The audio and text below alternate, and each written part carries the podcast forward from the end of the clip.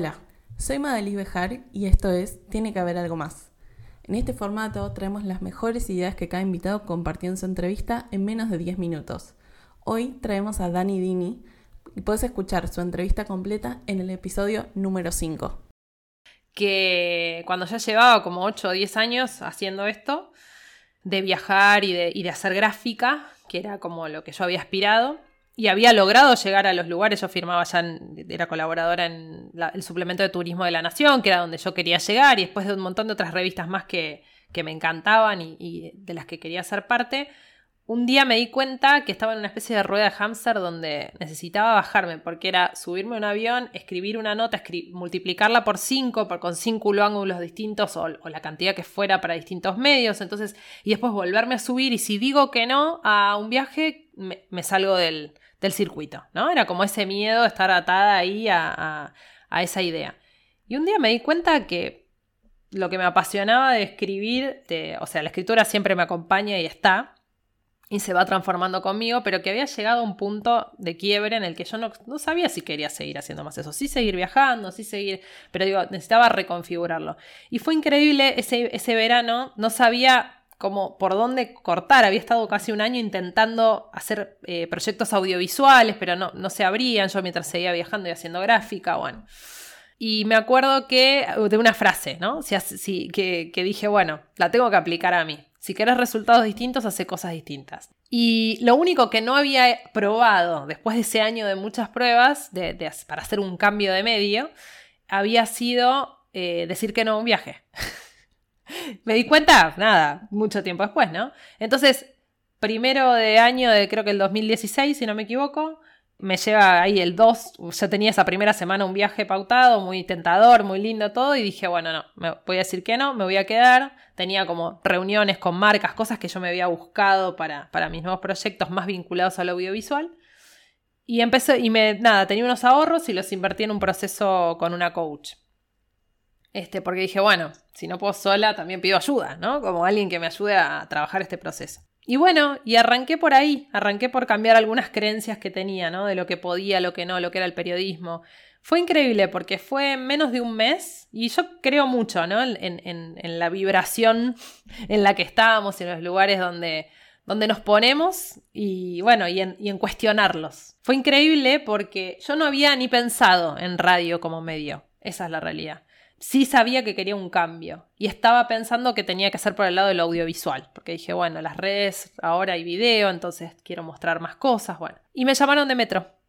Me llamó el conejo Martelli de Metro para hacer este programa. Yo ahí les dije, le digo, bueno, pero yo viajo, ¿ustedes les viene bien? Sí, sí, porque era una columna que yo hacía un móvil, entonces podía ser desde Buenos Aires o desde cualquier lado. Un móvil gastronómico y otro no, otro de experiencias, así que era ideal.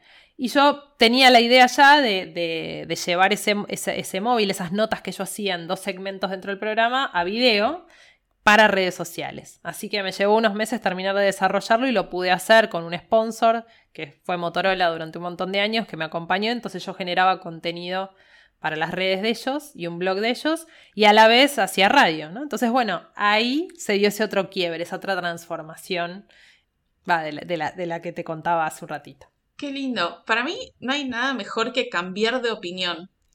Porque para mí eso quiere decir que evolucionás. Que te estás planteando las cosas y de pronto decís como, ¿por qué no por otra cosa que no había pensado? O sea, para mí cambiar de opinión es, es algo maravilloso que me da pena los que no cambian de opinión y toda su vida creen las mismas cosas. Hermoso este, este camino. Qué lindo, Maga. No, no, pero qué linda reflexión. Sí, quizá no lo había pensado como el de cambiar de opinión. Siempre digo, bueno, eh, hablo de, de, las historias que nos contamos, ¿no? Pero es cierto, es cierto. Es la opinión que tenés frente a algo que en definitiva es esa historia que te contás, que la haces o sea, de una manera intransigente e inamovible y la sostenemos durante un montón de tiempo, ¿no? Que son esas creencias este, que, y esas historias que nos contamos que un montón de veces te ayudan para llegar ahí donde querés llegar, ¿no? Y eso está buenísimo. Yo eh, cuando quise arrancar como periodista de viajes y tenía veintipocos, no tenía idea por dónde arrancar. Me compré cinco revistas diarios donde quería escribir, me fijé que había gente que lo hacía, me fijé quiénes eran los editores, dije, bueno, hay editores a los que les puedo escribir y hay personas que están haciendo lo mismo, o sea, lo que yo quiero hacer. Si hay cinco o seis, bueno, yo puedo ser la séptima, ¿no? Puedo ganarme un lugar ahí. Cuando vi ese panorama, yo me conté a mí misma una historia. Y era como, esto es lo que yo vengo a hacer. Yo vengo a contar historias, quiero llegar ahí, quiero que, las, que lleguen a la mayor cantidad de gente posible. Digo, el camino es este. Pero también me conté una historia que fue muy limitante. Así que hablando de los cambios de opinión, que en realidad esto, más que opinión, va, va, va al nivel de raíz de, de creencia, yo me dije, esto, que tenía que ser libre, ¿no? Como que tenía que ser independiente que lo iba a ser independiente porque si quería viajar necesitaba toda la libertad del mundo.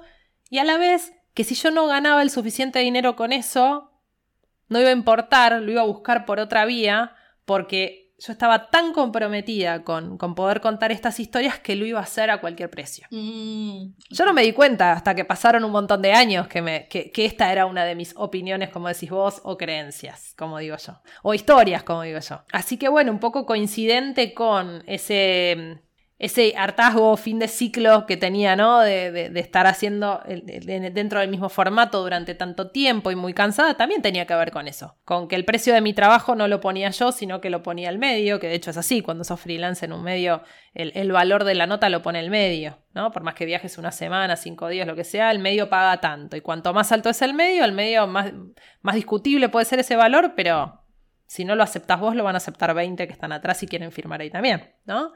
Entonces, claro, me encontré con un montón de cosas. Digo, bueno, al, final, al fin y al cabo me, me- eh, hay cosas que no me cierran, pero yo tampoco nunca le puse el valor a mi trabajo porque estaba dado. Me llevó su tiempo y tuve que hacer todo un trabajo enorme, primero para ver esa historia o esa opinión, que me, eso que me estaba contando yo misma. Y después para cambiarla, ¿no? Para cambiar ese paradigma personal.